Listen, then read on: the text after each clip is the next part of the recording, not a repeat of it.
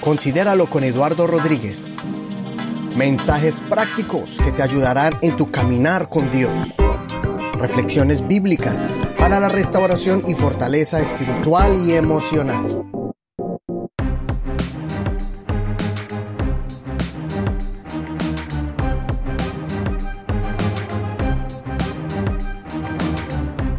El, tema de hoy, el tema de hoy es un tema especial que creo que muchos de nosotros todos queremos vivir unas vidas eh, fuertes y prósperas, bendecidas, pero a veces no entendemos o no sabemos manejar situaciones, retos, circunstancias que se nos presentan en la vida y eso empieza a estorbarnos en nuestra relación con Dios, con nuestro prójimo, con nuestra familia, compañeros de trabajo y, y al no saber lidiar con estas situaciones empieza a traer tensión a nuestras vidas, empieza a traer presiones y eso se refleja en algo que se llama la ansiedad.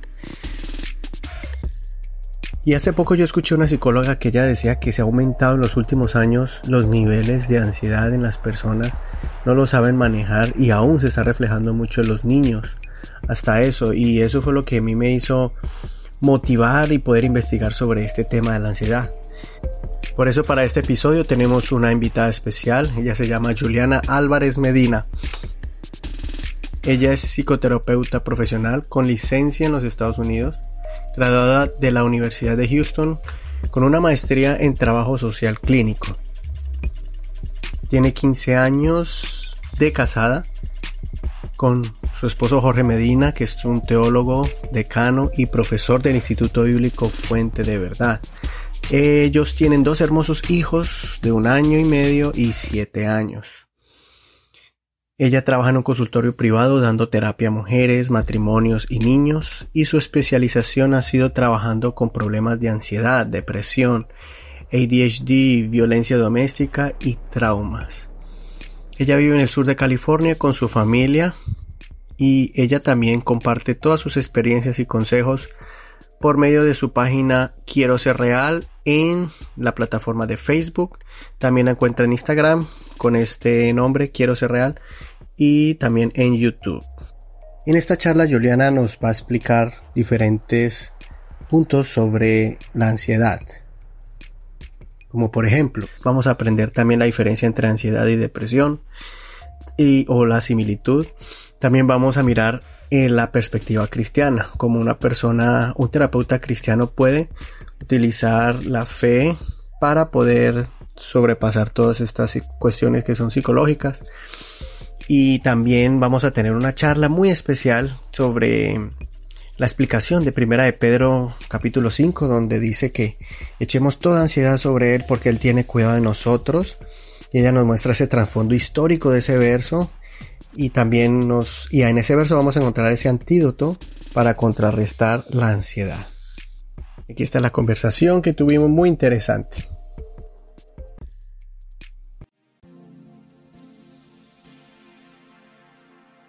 Hola Juliana, muchas gracias por aceptar esta invitación. No, muchísimas gracias, el placer es mío. Y bueno, estamos ahorita haciendo esta grabación a distancia. Y primero que todo, ¿qué es la ansiedad? ¿Cómo podemos definir el, el término ansiedad?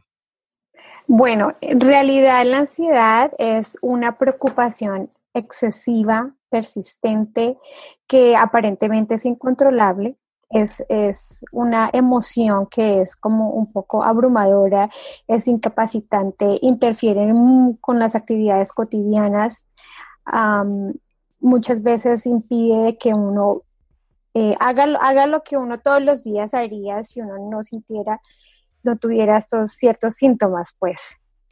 Em, por ejemplo, vamos a hablar, podemos hablar de alguno de los síntomas y los síntomas que tiene la ansiedad es, por ejemplo, sensación de nerviosismo, agitación o tensión. Entonces hay personas que dicen, ay, yo tengo un pálpito, un pálpito, tengo como que un presentimiento, y pero es continuamente con ese presentimiento o sentimientos de peligro próximo de que algo me va a pasar eh, o sentimientos de pánico eh, aumento en la frecuencia cardíaca, es decir, de que yo siento como que mi corazón está acelerado y al mismo tiempo siento que mi respiración está rápida, como una hiperventilación, que tengo que como que pausar y tomar el aire bien para, para poder sentir que estoy respirando. em, hay personas que sienten que les sudan mucho las manos, temblores, em, debilidad o cansancio, problemas para concentrarse o problemas para dormir, problemas eh, con el estómago, problemas gastrointestinales, problemas para controlar la preocupación, totalmente todo el tiempo preocupadas por algo, por algo, por algo, eh, y una necesidad de evitar estas cosas que provocan la ansiedad. O sea que es algo que eh, se sale de control a la persona. Sí. Porque tú hablaste algo de que es eh, miedos, pánico o temores, y yo pienso que todos tenemos eso, ¿no? Tenemos miedo en perder un examen o tenemos miedo de que nos echen del trabajo por llegar tarde, ¿no? Entonces son como eventos naturales, pero ¿dónde es que eso se puede convertir en, en algo que es fuera de control y que ya se convertiría, si podemos decirlo, en una enfermedad o en algo... Eh, sí, en un trastorno de, ansiedad, porque en realidad todos en algún momento hemos sentido miedo. Y digamos, por ejemplo, nosotros que somos latinos, hispanos, em, en nuestros países eh, hay mucha violencia. Entonces, quizás ya nosotros estamos acostumbrados a tener ciertas respuestas cuando escuchamos un ruido o cuando escuchamos a alguien gritar en la calle. Entonces, quizás ya eso nos, em, como que nos pone así ya como alertas para el peligro.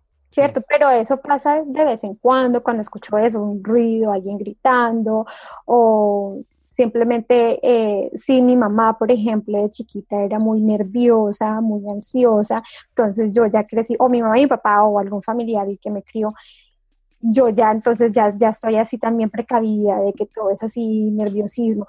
Pero estamos hablando de la ansiedad, que es un trastorno de ansiedad cuando es algo persistente y es excesivo. Y que yo ya no puedo como persona hacer mis actividades normales porque esto impide que yo sea como una persona, digamos, normal, porque todo el tiempo ando nerviosa, todo el tiempo ando preocupada o preocupado, todo el tiempo eh, siento que el corazón se me acelera o siento que tengo que pausar y respirar. Entonces, esos son una de los síntomas de, de la ansiedad cuando estamos hablando de un trastorno de ansiedad. Entonces, para resumir ese punto, ¿cuál es la diferencia entre ansiedad y preocupación? o entre miedos y un ataque de pánico? Eh, ¿Hay diferencia o, hay similitudes en, esto? bueno, todos están relacionados en realidad. Todos están relacionados. La única diferencia es lo que estamos hablando de eh, la preocupación y el miedo excesivo. Porque otra vez, en algún momento todos hemos estado preocupados, todos hemos sentido miedo, pero es cuando es, es excesivo entonces es cuando se convierte en ansiedad. Entonces la ansiedad básicamente es una preocupación y miedos excesivos. Y también la ansiedad es, hay, hay diferentes tipos de ansiedad. Eh, que ya son trastornos de ansiedad. Entonces estamos hablando, por ejemplo, de la ansiedad generalizada, que es lo que yo acabo de describir. Eh, hablamos de trastornos de pánico y ataques de pánico. Entonces, ¿cómo es un trastorno de pánico? Es, por ejemplo, viene, estos sí son síntomas físicos que vienen de un momento a otro, siento que ya no puedo respirar, siento que me voy a morir. Ese es un sentimiento. Y, siento así como taquicardia, lo mismo, eh, sudoración, pero eso ya es, son pensamientos de que me voy a morir porque no puedo respirar. O sea, es infundado por un pensamiento, no porque, digamos, me descuidé y casi me atropella un carro y ahí estoy asustado. O cuando yo, por ejemplo, un día me estrellé en un carro y ya después, cuando iba a manejar, tenía mucho miedo de subirme a la carretera. Obviamente eso se me fue menguando a medida que fui pues manejando, ¿no? Pero, pero la ansiedad podría ser cuando una persona es algo que está manejado solamente en, los pensamientos o un mal recuerdo. ¿Cómo sería un ejemplo de, de una persona que está en ansiedad? Bueno, una persona que está en ansiedad es una persona que, que se preocupa mucho. Entonces empieza de ahí en realidad es eso, empieza el pensamiento de que, que si esto pasa. Y puede ser relacionado con algún familiar, con algún hijo, con alguna situación, con el trabajo, con lo que sea. ¿No? Entonces empiezo, ¿qué si esto pasa? Y si esto pasa, entonces esto otro va a pasar. Y si esto otro va a pasar, entonces esto otro va a pasar. Entonces si esto otro va a pasar, entonces esto otro va a pasar. Entonces, ahí empieza uno y se, y se mete uno en este ciclo de pensamientos que, que se apoderan de uno tanto que ya uno los toma o empieza a pensarlos sin darse cuenta. Y ya lo único que siente uno es el ataque de ansiedad o el ataque de pánico o simplemente la ansiedad. O sea que es un, como una batalla en la mente y ahí es donde como que nace. Digamos lo que sí. todo, todo eso nace, toda, toda ansiedad nace de una, de una preocupación. Esa es la realidad. Nace de una preocupación. Por ejemplo, eh, recuerdo mucho que yo tenía una, una, clienta, era una niña, era una niña de nueve años y ella ya tenía eh, ataques de ansiedad y ataques de pánico.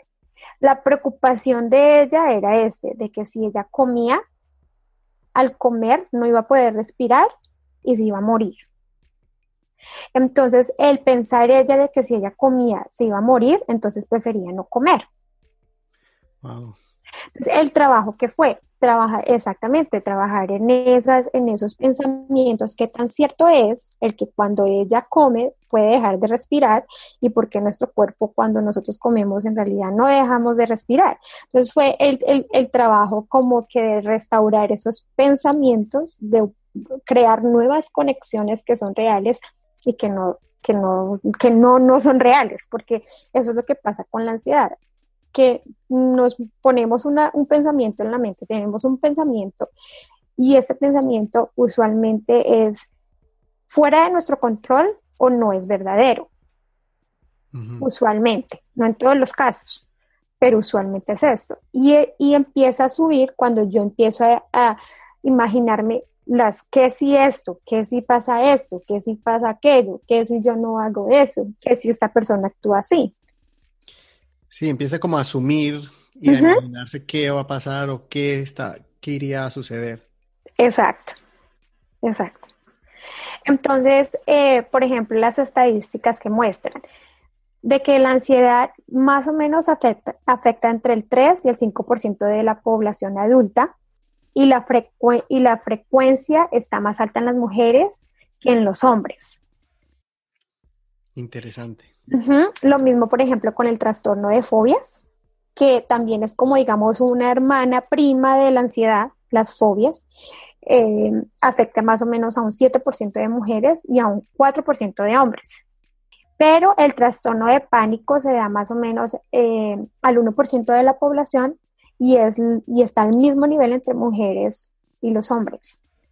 Eh, por ejemplo, una de estas estadísticas dice que el 14% de los mexicanos padece trastorno de ansiedad, que es la enfermedad de salud más común en el país, seguida por otros males de afecto como la depresión y las adicciones.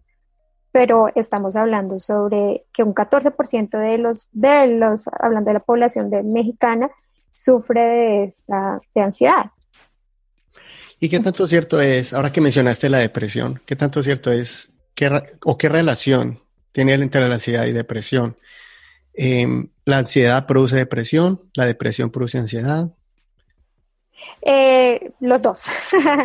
Puede ser que yo tenga depresión y por la misma depresión entonces ahora desarrolle síntomas de ansiedad o puede ser que yo tenga ansiedad y esto desarrolle síntomas de depresión. Pero usualmente estas dos van juntas, usualmente. Una persona que tiende a sufrir de ansiedad tiende a sentirse depresiva. ¿Por qué? Porque cuando la ansiedad o la preocupación toma poder de uno, ya uno lo impide a que uno funcione como una persona normal. Entonces esto trae muchos pensamientos como de que no soy suficiente, de que no puedo, de que esta enfermedad está apoderada en mí. Entonces todo eso empieza a traer como una tristeza en la persona. Y se deprime al, estar así, a, entender que no puede controlar algo. O sea, se le salió algo de control. Entonces, ¿cómo, por ejemplo, el mundo o cómo un terapeuta lidia con estas situaciones? Eh, entonces, por ejemplo, tenemos lo que es la medicina, ¿cierto? Cuando una persona, por ejemplo, viene a mi consultorio y me dice, yo tengo ansiedad y, y, estoy viviendo más de un año con esta ansiedad, entonces obviamente uno empieza a cierto tipo de terapias. Eh, una de ellas, la más común, es obviamente la medicina, pero también está la terapia cognitiva conductal, que ¿qué es? Es simplemente trabajar con los pensamientos, el comportamiento y mis emociones. se trabaja con la terapia conducta dialéctica, que es, por ejemplo, de cómo, cómo yo lidio con mis emociones interpersonales, cómo modulo yo mis emociones. Eh, algo que está ahorita muy común es lo que se llama mindfulness. Es, por ejemplo, el estar presente, no es, no es yoga, es, es algo diferente. Es el estar presente y saber de que todo lo que yo veo a mi alrededor es tangible y como que eh, aprovecharlo y, y estar más consciente de lo que está a mi alrededor. ¿Para qué? Para desviarme de lo que de, todos los pensamientos que tengo en mi cabeza. Que usualmente son, son infundados eh, eh, por la imaginación, por el mismo temor, ¿no? Pues son infundados, digamos, por mis experiencias. Una mala experiencia. puede ser una mala experiencia, puede ser simplemente que yo me crié en un ambiente así, muy ansioso, en un ambiente donde había, donde no había seguridad, donde yo como persona no me sentía segura, eh, donde donde hay mucha incertidumbre en mi alrededor. Entonces, yo quizás me creo todas estas que sí, ¿no?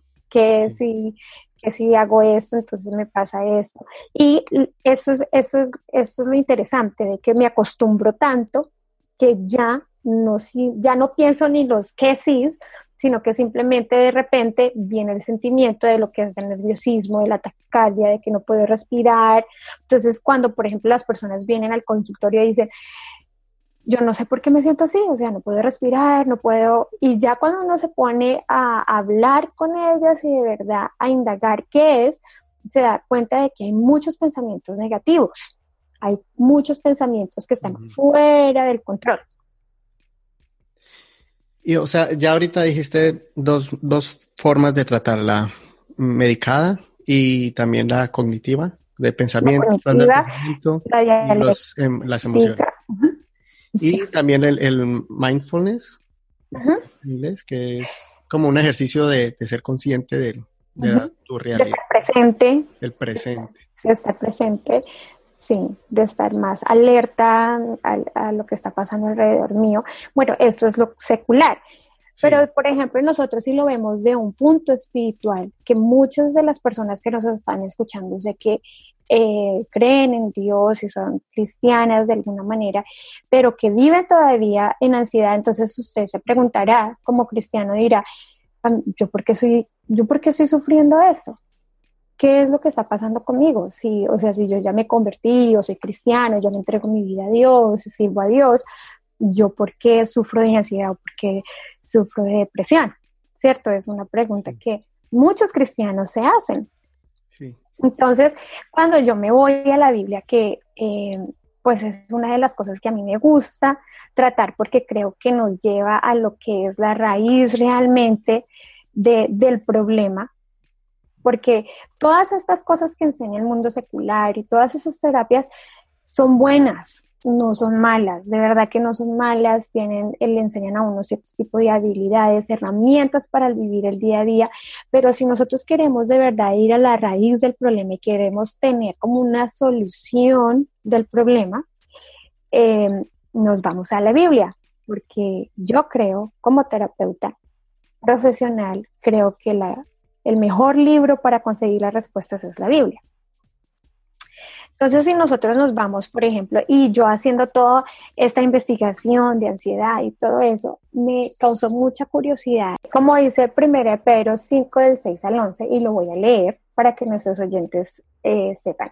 Dice, humillados pues bajo la poderosa mano de Dios, para que Él los exalte cuando fuere tiempo, echando toda vuestra ansiedad sobre Él, porque Él tiene cuidado de vosotros. Sed sobrios y velad, porque vuestro adversario el diablo, como león rugiente, anda alrededor buscando a quien devorar, al cual resistir firmes en la fe, sabiendo que los mismos padecimientos se van cumpliendo en vuestros hermanos en todo el mundo.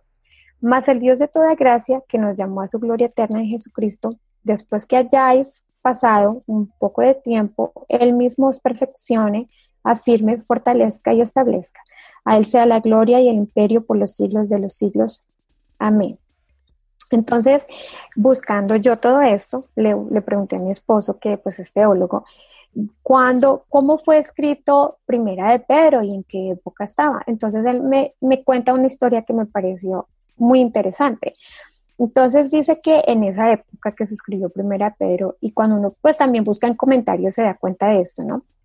Que estaba el emperador Nerón y a él le gustaba escribir eh, mucha poesía.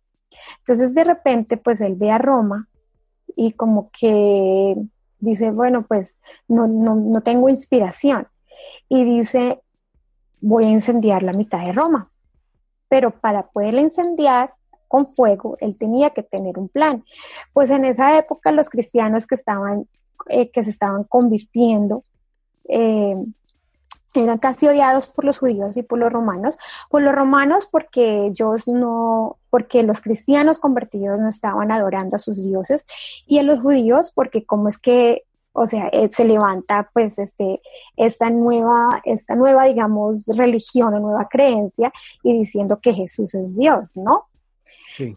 Entonces, eh, Nerón al hacer, hacer eh, esta idea, dice que vamos a incendiar a Roma para que yo me pueda, eh, para que yo me pueda inspirar y pueda escribir más, poesía, pero le vamos a echar la culpa a todos los cristianos.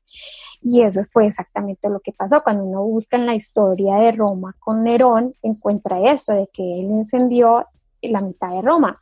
Entonces incendia la mitad de Roma y manda y da un decreto a los soldados romanos de que él tenía que matar, que tenían que matar y destruir a todos los cristianos. Entonces, ¿qué pasa con esta gente? Toda esta gente, muchos fueron pues fueron enviados a esos, a esos circos de donde los cristianos fueron matados por leones, comidos y destruidos, así, fueron algunos quemados. Dice la historia de que este Nerón agarraba a los cristianos y los quemaba vivos para incendiar sus para alumbrar sus jardines. Entonces, viene Pedro con esta persecución de los cristianos y, yo me imagino, por ejemplo, una mamá saliendo, corriendo, eh, eh, huyendo con sus hijos en busca de, estar seguros porque estaban siendo perseguidos por los romanos soldados, por los romanos y, y, por toda esta gente, porque ellos, la gente, la misma sociedad creía que los cristianos sí habían incendiado a Roma. Entonces yo me imagino a todos estos cristianos saliendo, corriendo, y viene Pedro a escribir, eh, a escribir este capítulo. Y y dice, y es muy interesante porque lo primero que él dice, dice, humillados pues bajo la poderosa mano de Dios para que Él os exalte cuando fuere tiempo. Entonces uno dice, pues ¿cómo más humillado voy a estar si estoy aquí, o sea, estoy siendo perseguido por la causa de, Jesús, porque yo creo, porque ahora soy cristiano. Entonces, pero esta clase de humillación que está hablando eh, eh, Pedro es una humillación de, de dejar todo, de despojarme de todo, de todo control. Porque después del verso 7 dice, echando toda vuestra ansiedad sobre él. Es decir, todos estos cristianos estaban llenos de ansiedad, pero él les, les dice, echando toda vuestra ansiedad sobre él. ¿Por qué? Porque él tiene cuidado de vosotros. Aún en medio de la persecución, dice Pedro, eh, o sea, olvídense de todo, echen todo o sea, denle todo a Dios. ¿Por qué? Porque Él tiene cuidado de vosotros. En medio de la persecución. En, medio de la persecución, en medio de ellos no solamente están, por ejemplo, ahorita nosotros podemos relacionar mucho con todos estos, estos eh, inmigrantes hondureños que están viniendo, saliendo de la violencia de sus países para venir a Estados Unidos. Eh, entonces, esta gente está, está saliendo y en esa en esa, en, en, esa travesía que ellos están teniendo, ¿cómo se le puede decir a alguien, mire, tranquilo, no se preocupe, no tenga ansiedad, porque Dios tiene cuidado de vosotros? Pero eso es lo que Pedro les está diciendo a estos cristianos que están saliendo, que están mirando qué van a saber, que han dejado sus casas, que han dejado todo por, para estar seguros, ¿no? Y después dice en el verso 8, sed sobrios y velad, porque vuestro adversario, el diablo, diablo como león rugiente, anda alrededor buscando a quien devorar. ¿Qué tiene que ver la ansiedad con, Satanás queriéndolo, o sea, queriéndolo devorar a uno? ¿Qué tiene que ver todo eso? Entonces lo que está diciendo Pedro cuando dice sed sobrios y velad es de que cuando uno tiene la mente limpia, sobria, Entonces uno puede ver quizás las artimañas que tiene el diablo. ¿Por qué? Porque el diablo, como, como la manera que nos ataca a nosotros es por medio de nuestra mente. Sí. ¿Cierto? Que, que eh, como dice, que del corazón sale todos los, los deseos, ¿cierto? Pero el corazón muchas veces es la mente.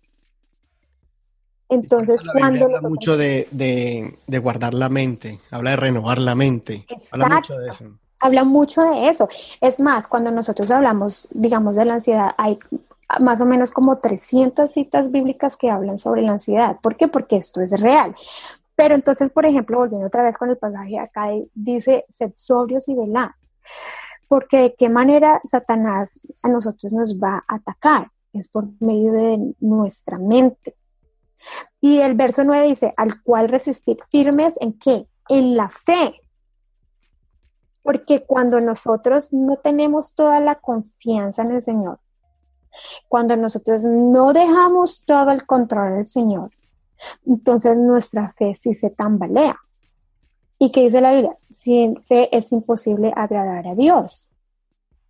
Entonces, cuando nosotros eh, nosotros eh, no tenemos el control, nos da ansiedad, pero el control no nos pertenece a nosotros, el control le pertenece a Dios. Pero cuando yo me humillo, que es lo que dice acá Pedro, de humillado, de me humillo tanto que te voy a dejar el control de todo, hasta de mis preocupaciones más pequeñas. Te voy a dar el control de mis hijos, te voy a dar el control de mi esposo, te voy a dar el control de mis finanzas. O sea, no me voy a preocupar ni siquiera cómo voy a pagar mañana la renta porque aquí cuando Pedro nos dice humillados es esa humillación de que tú, Señor, tienes el control. Dice, echando toda vuestra ansiedad sobre Él porque Él tiene cuidado de vosotros. Cuando yo no le doy el control, todo el control del Señor, viene Satanás y quiere, y quiere como, como mover esa fe. Porque entonces yo ya no estoy confiando plenamente en el Señor, porque entonces ya confío en mis fuerzas y cuando tengo, cuando quiero tener el control, no lo tengo, no tengo el control. Lo que yo entiendo con lo que, lo que estás explicando me parece muy bonito. No lo había visto de esa manera, porque lo que me, la ansiedad es porque tengo miedo de quedar en vergüenza o porque tengo miedo de perder algo. Y eso produce sentirse uno humillado. Pero si yo no le dejo el poder, como tú dices, a esa circunstancia que me humille porque yo estoy más humillado delante de Dios, entonces ya no, no tiene el poder esa circunstancia, sino ahora es la confianza que tengo en Dios. Porque la ansiedad lo que es es una preocupación. Me preocupo porque me preocupo porque no puedo pagar la renta, me preocupo por mi estatus migratorio, me preocupo porque eh, tengo problemas con mi esposa, con mi esposo, me preocupo porque mis hijos están en adicción, me preocupo porque no sé. Entonces, todas estas preocupaciones usualmente están fuera de mi control. Lo que yo decía, los que sí, ¿Qué si esto pasa? ¿Qué si esto Es muy incierto, porque yo no tengo el control de lo que va a pasar con mis quesis. No tengo el control. Entonces, la, ansiedad es preocupación, es una preocupación excesiva. Porque hay personas que dicen, no, no me preocupo, entonces no trabajan, no buscan los recursos, ya se van como al extremo, ¿no? Las personas que usan ese verso para excusarse y no prepararse, no esforzarse.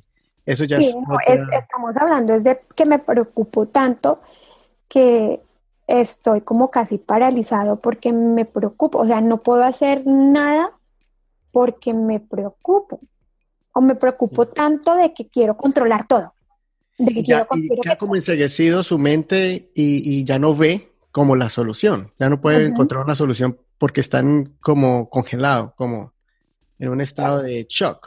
Exacto. Entonces aquí, ¿qué nos dice Pedro? Si nosotros nos humillamos completamente, y esta humillación es, te doy, Señor, todo el control de cada una de mis preocupaciones, de cada, hasta la, la preocupación más pequeñita que yo tengo en mi mente, te la voy a dejar a ti completamente, o sea, todo, no es no 99.9, no, 100% de, de esa preocupación que yo tengo te la voy a dejar. ¿Por qué? Porque Él tiene cuidado de vosotros. Cuando Pedro me dice, porque, ¿verdad? Esa es la palabra clave. Le está diciendo, no se preocupe, ¿por qué? Porque Él tiene cuidado de usted, le está dando el... Exacto. Ajá, exacto, porque si no, entonces si yo no tengo cuidado, si, si yo no le doy todo el control al Señor, si yo no se lo dejo a Él, entonces sí voy a, si mi, mi fe, mi fe va a estar tambaleando. Cuando mi fe tambalea, entonces aquí es cuando Satanás viene, como león rugiente. Pues si yo no, si yo no doy todo el control al Señor, y si mis hijos ven que yo no estoy dando todo el control al Señor, la fe de ellos va a fallar porque van a decir pues, que no ese es el Dios, ese es el Dios que tú sirves, ¿verdad? Pero yo también voy a decir, Señor, tú no estás haciendo nada, yo te pido, yo te pido y tú no haces nada, tú no haces nada, porque yo quiero la solución, ¿verdad? Ahí mismo. O por ejemplo, oro a Dios hoy, Señor, te pido esto y mañana no veo la respuesta o en el tiempo que yo quiero, entonces ya digo, bueno, como el Señor no me escuchó, entonces voy a hacerlo a mi manera. Entonces prácticamente esa oración no fue hecha tal vez con fe. Exacto, pero cuando hablamos de ansiedad es eso, es de que me estoy preocupando por algo y obviamente como me estoy preocupando por algo, mi cuerpo va a tener síntomas físicos que voy a sentir. Entonces, eso me va a dar más preocupación porque estoy sintiendo algo que es más tangible, lo estoy viendo, lo estoy, lo estoy experimentando, ¿cierto? Que no es solo la preocupación, sino que lo estoy experimentando. Entonces, como lo estoy experimentando, ya como que me, me, me pongo más ansiosa, pero cuando yo digo, ok, Señor, esto está difícil, no sé cómo lo voy a hacer, pero voy a confiar en ti y te lo voy a dar todo completamente a ti, todo, entonces ahí voy a empezar a ver el cambio en mi ansiedad. Ese, ese es la solución para la ansiedad. Entonces, dame un ejemplo. Yo soy una persona que ahorita estoy pasando por una ansiedad, sea por una necesidad financiera o un problema con, mi esposa. ¿Qué, ¿Qué, consejos prácticos le daría a una persona? Yo sé que cada caso es diferente, pero en general, ¿cómo es, cómo tú utilizas el consejo utilizando la fe para poder superar la ansiedad. Se lo digo porque a veces eh, quiero que seamos un poquito específicos porque a veces la palabra ansiedad está como mm, demonizada. O sea, si, una, si usted es un cristiano y tiene ansiedad, es que le falta orar y ayunar. Lo decimos así, a, ore y ayune. Y, y, o decimos, no, eso, esa palabra es, es, de los psicólogos y de los científicos y eso no es, pero lo estamos viendo en la Biblia. Eso es muy impresionante este verso, dice, echando toda ansiedad. O sea, esa ansiedad en ese tiempo ni siquiera la ciencia, la psicología estaba establecida. Pero y, lo más interesante es que Jesús habla de la ansiedad. Jesús habla de la ansiedad. No es malo sentir ansiedad, sino lo malo es no manejarla. Lo malo es que la ansiedad es simplemente mi falta de fe en Jesús, en Dios. Eso, es, eso es lo malo, de que yo estoy dejando de que el control que quiero tener de algo sea, o sea, estoy sacando como fuera de la ecuación, sin querer queriendo, como dicen, a Dios. Sí. Porque yo quiero tener el control. Y este ejemplo es para alguien que es cristiano, que está en la iglesia, que conoce, tiene tuvo una relación con Dios. Sí, claro. Pero Estamos hablando de las personas que creen. en su vida tiene ese problema. Y volvemos al caso. ¿Qué le dirías a mí? Tengo un problema, por sea económico, sea por un problema de pareja. ¿Cuáles serían los consejos prácticos para yo poder aumentar esa fe y poder otra vez dejarle el control al Señor? Bueno, es que, por ejemplo, en, en, en, situaciones de pareja o situaciones familiares o interpersonales es difícil, bueno, pero va lo mismo, en el sentido de que yo no tengo el control de la otra persona. Que yo puedo hacer lo que está en mi poder. ¿Qué es mi poder? Venir al Señor y decirle, Señor, muéstrame, ponme en mi conciencia las cosas que yo estoy haciendo mal como persona, como pareja. Porque hay cosas que nosotros hacemos y no estamos conscientes. No oramos por esas porque no estamos conscientes y quizás todo el mundo no lo puede decir, pero si nosotros no tenemos esa conciencia, entonces no va a haber cambio. Pero si yo empiezo desde ese punto, Señor, pon pon en mí esa conciencia de las cosas que yo estoy haciendo mal para que yo pueda venir y ponértelas a ti y que, y que empiece a ver el cambio y que yo pueda decir, Señor, ayúdame a mí. Porque cuando yo empiezo a hacer cambios, eso es como un efecto dominó. ¿cierto? Que cuando yo empujo una, una pieza, las otras, las otras caen. Eventualmente, cuando el cambio empieza en mí, ya sea, digamos, en que yo sea más asertiva o en que yo reaccione menos o en que yo deje de ser controladora, en el cambio que yo necesite hacer. Si yo me enfoco en el cambio que el Señor tiene que hacer en mí, obviamente en oración, porque ese es el trabajo que hay que hacer. No nomás, Señor, cámbiame, no, es, es un trabajo progresivo, es un trabajo constante de que, Señor, muéstrame, cámbiame, eh, muéstrame el camino, déjame saber las cosas que estoy haciendo mal yo para entenderlas y para poder venir a ti y orar por esta situación. ¿Cierto? Es, me encanta ese, ese ejemplo porque hay dos personas que están con el mismo problema, las dos personas están orando al mismo Dios, pero la diferencia es que uno dice, cámbialo, cámbiala, cambia a mi esposo, cambia a mi esposa. Y el ejemplo que tú dices es como una oración más inteligente, cámbiame a mí. O sea, está orando más efectivamente. Y eso es exactamente lo que yo quiero aclarar, porque sí, se necesita orar más, se necesita ayunar más. Y es más, leer la Biblia, porque en la Biblia, como tú dijiste, ese es el manual terapéutico por excelencia. Sí. Pero a veces no lo estamos haciendo con inteligencia, porque siempre queremos es hacerlo o a nuestra manera o, darle planes a Dios, ¿no? Cámbielo de aquí, hágale allá, y queremos como ayudarle a Dios, ¿no? Y yo pienso que ahí es donde hace la diferencia entre una oración y la otra, ¿no? Claro. Como la perspectiva con la que yo me acerco al Señor para que el Señor tome realmente mi ansiedad.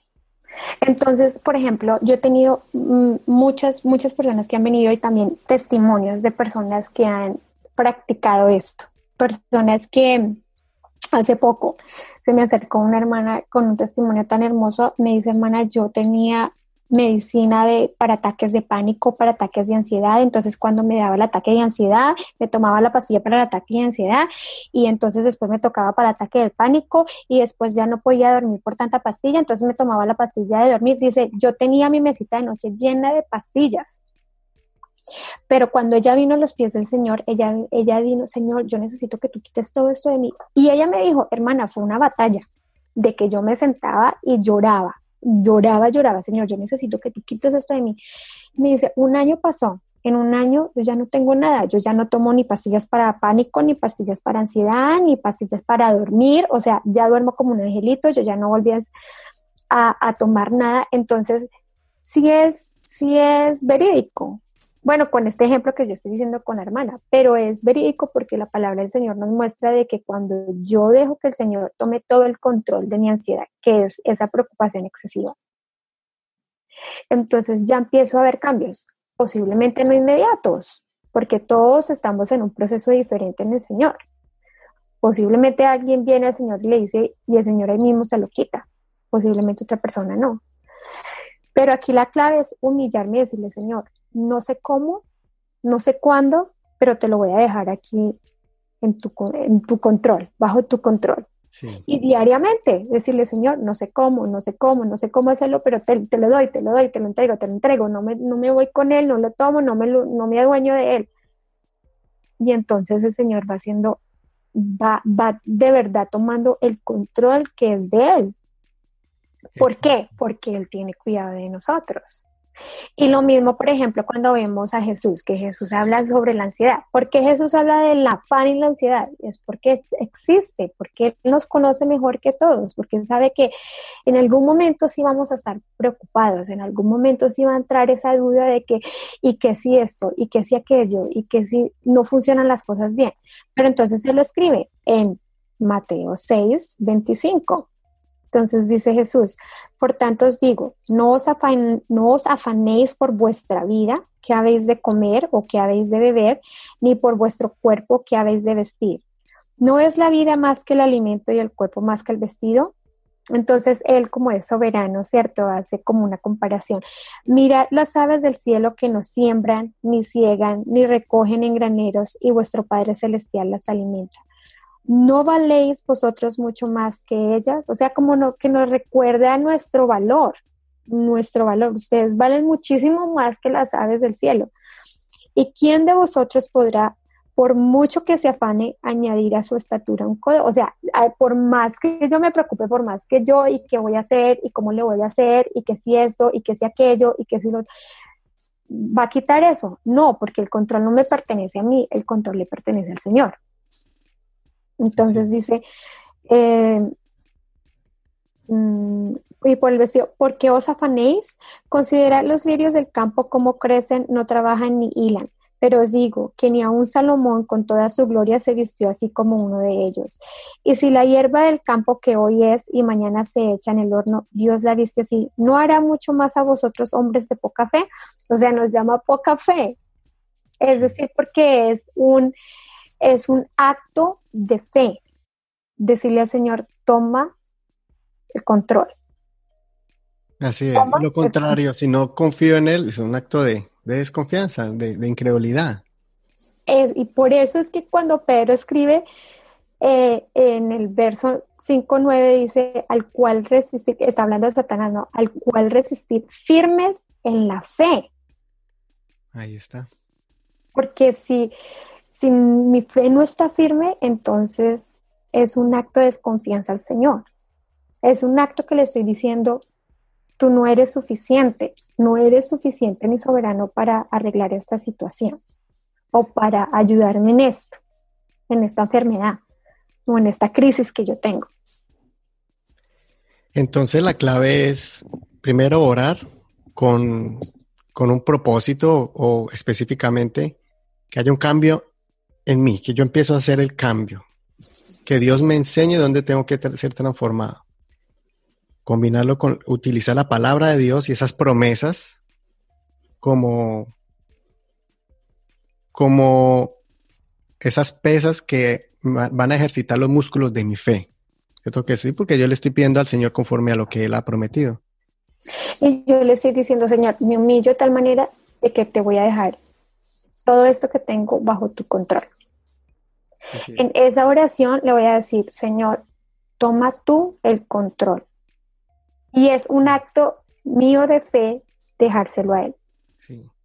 Dejarle mis hijos.